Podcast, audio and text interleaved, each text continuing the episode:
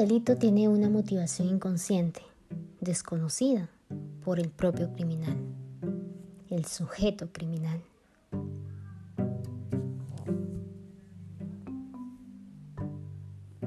Muchos nos preguntamos cuáles son las causas, la motivación, qué es lo que rige una personalidad criminal.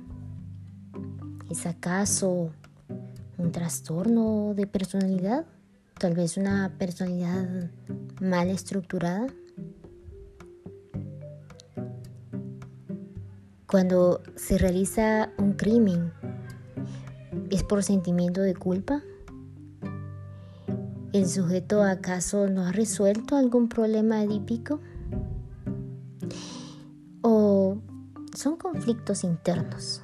Es decir, una lucha, una tensión entre lo que deseamos y la realidad que estamos viviendo. ¿Es acaso una fijación?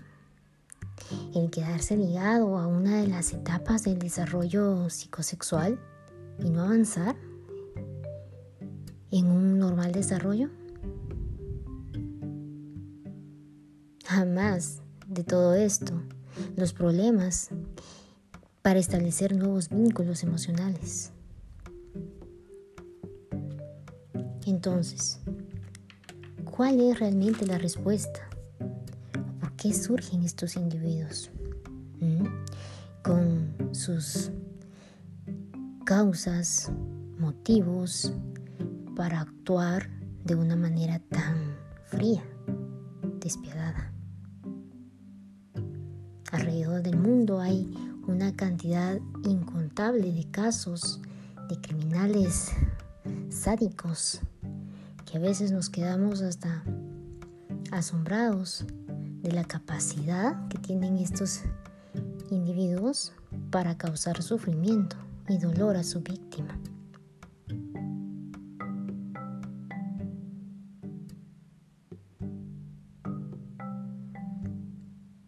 Cuando hablamos nosotros de apego, nos estamos refiriendo a esa etapa en donde el niño desarrolla ese apego hacia los padres.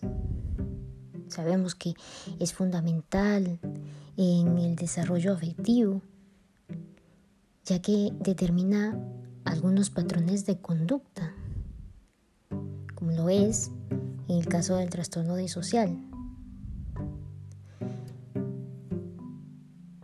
Pero hablemos, por ejemplo, de un niño en particular que no haya podido desarrollar ningún tipo de apego. Por ejemplo, porque sus padres no se ocupaban de él y eh, porque eran drogadictos. Este individuo va a ir desarrollando rasgos psicopáticos, es decir, una falta de empatía, de compasión y de solidaridad, insensibilidad y individualismo, egocéntrico. Imagínese crearse además en un ambiente violento. Es decir, un contexto que poco prometiera para un ser humano o una persona empática. Muy poco.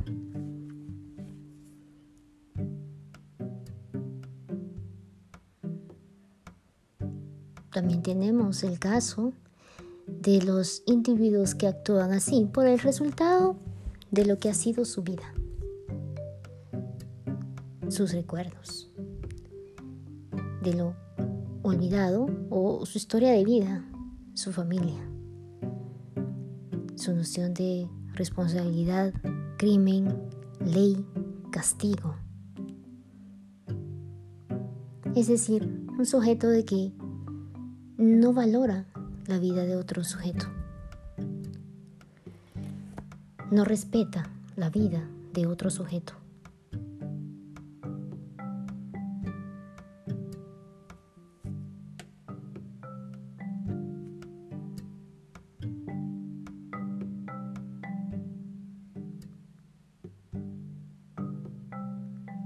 Como mencionamos anteriormente, esos rasgos de egocentrismo tienen una tendencia a referir todo a sí mismo,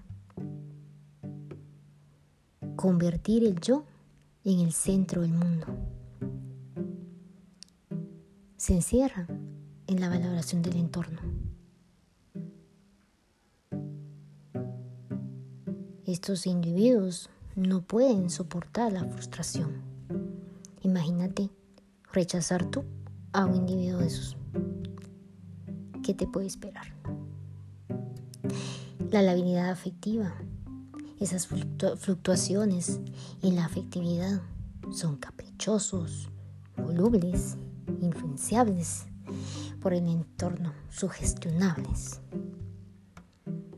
La agresividad en ellos predominan los impulsos destructivos. Quieren siempre dominar el entorno.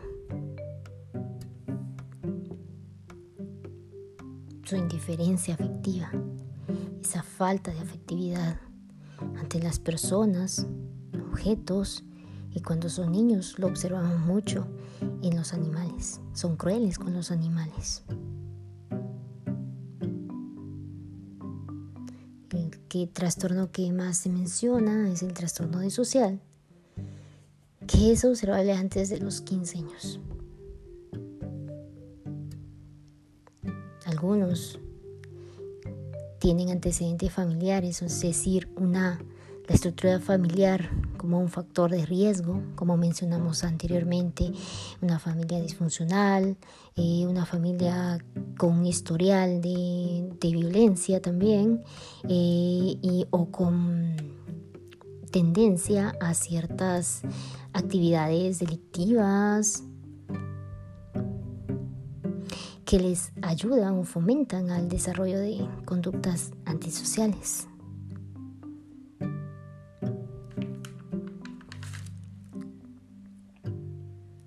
Estas personas también tienen un historial de bajo autocontrol.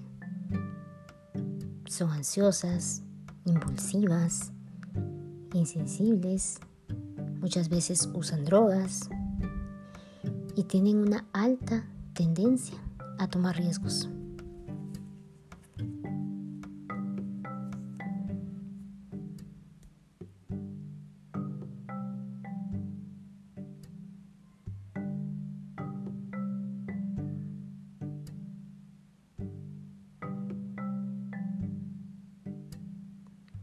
Como factores químicos podemos mencionar ese balance químico, bioquímicos, por ejemplo, por mencionar la serotonina, esos que nos producirá alteraciones en el lóbulo frontal, donde precisamente se controlan los estados de ánimo, la agresión y el control de impulsos. O tal vez algunas condiciones congénitas como el síndrome fetal alcohólico que pues veremos como resultado de ello una conducta mal adaptada, mucha impulsividad, el deseo de mentir, de engañar, de robar, obviamente adicción al alcohol, a las drogas, problemas de conducta y golpes y traumas en el lóbulo frontal, hay un incremento de violencia, eh, evitar formarse evaluaciones de valor positivo o negativo eh, en base de ciertas conductas sociopáticas. Es decir, estos individuos hacen daño por, inclusive solo por divertirse.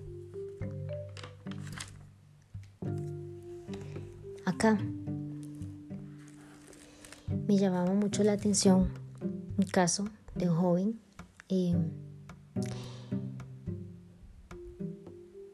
eh, que fue muy, muy estudiado, muy sonado. Eh,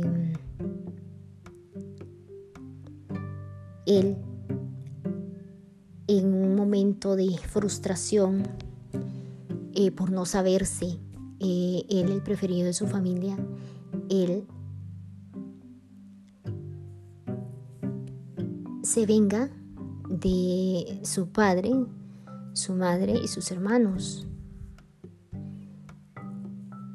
Él actúa de esta manera impulsiva, aunque sí tenía el eh, historial de conducta agresiva en contra de sus hermanos y de sus padres, quienes obviamente no habían puesto ninguna denuncia ante ninguna autoridad competente sobre las conductas del joven, pues era su hijo.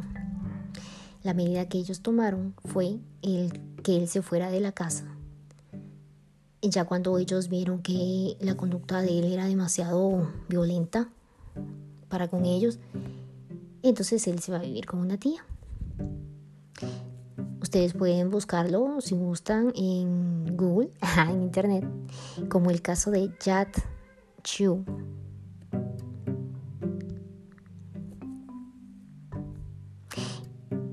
Al estudiar el caso, al ver el caso del muchacho, se nota una falta de empatía con su entorno, los actos violentos que él realizaba los rasgos de personalidad sociopática, es decir, parte del trastorno antisocial de la personalidad, como mencionamos de, en, que aparece en DSM-5.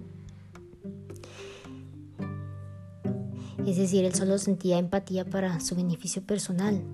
Menciona en el caso eh, que en prisión, por ejemplo, eh, si ustedes ven, él se vuelve una persona pues muy solicitada, incluso eh, consigue un, hasta una especie de trabajo adentro de, la prisión. El engaño y la manipulación, ¿verdad? Como características centrales de este trastorno. Porque al momento en que él lo entrevistan, al momento del juicio que es llevado, o sea, tienen una habilidad para mentir tanto en sus eh, expresiones, en su lenguaje corporal. Son muy hábiles.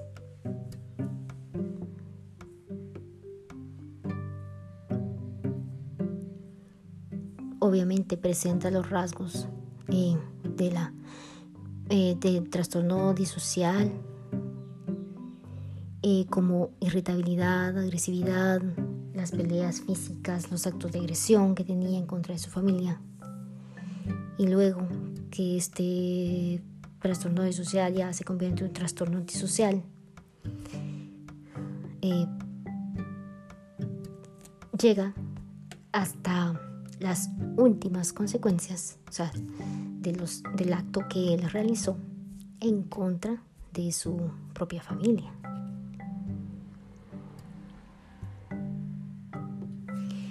Se da, es totalmente notable también en la manera en que él habla de, lo que pasó, en la manera de cómo él eh, sigue hasta la fecha declarándose inocente y el cómo relata los hechos, él se muestra eh, como una persona completamente indiferente ante el caso. Él lo narra a pesar de que habla de su propia familia, de su padre, de su madre, de sus hermanos, con una frialdad, como si fuera realmente estuviera hablando de alguien que no tiene ningún parentesco con él.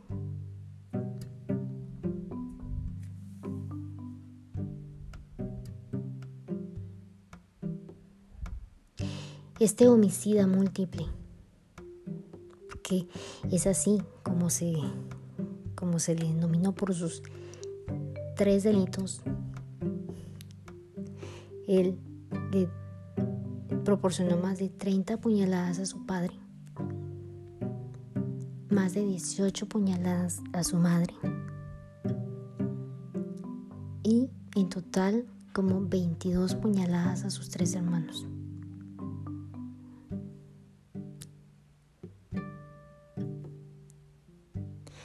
Él fue investigado fue encontrado culpable gracias a los indicios que pudieron recolectar, en este caso, pues la entidad eh, encargada de esto. Eh, realmente es un caso que nos deja eh, bastante en que empezar muchas veces nosotros inclusive podemos estarnos relacionando con personas eh, con este trastorno, con, con este tipo, con estos rasgos de personalidad psicopáticas. Muchas veces nosotros creemos que estas personas tienen que tener cierta apariencia, por decirlo así, eh, de malvados, tal vez y tatuados o tal vez vestirse de cierta manera o hablar de cierta manera, pero muchas veces como en el caso de este muchacho, él era una persona y lo se puede observar en el video eh, totalmente normal, por decirlo de una manera. Es decir, trabajaba en una oficina de call center, atendía público, atendía gente y era muy bueno. Se refiere en los amigos y los compañeros de trabajo en lo que hacía.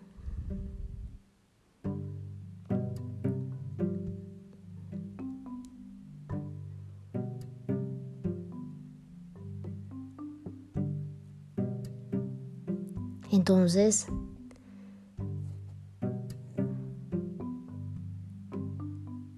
siempre existirá antecedentes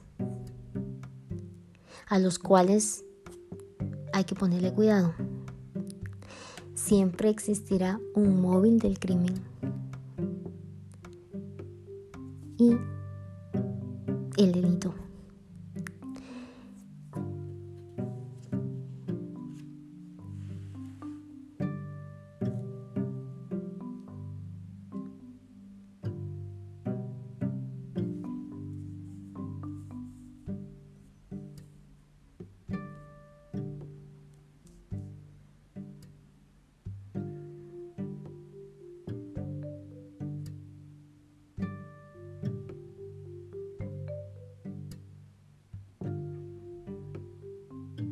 Freud decía que nadie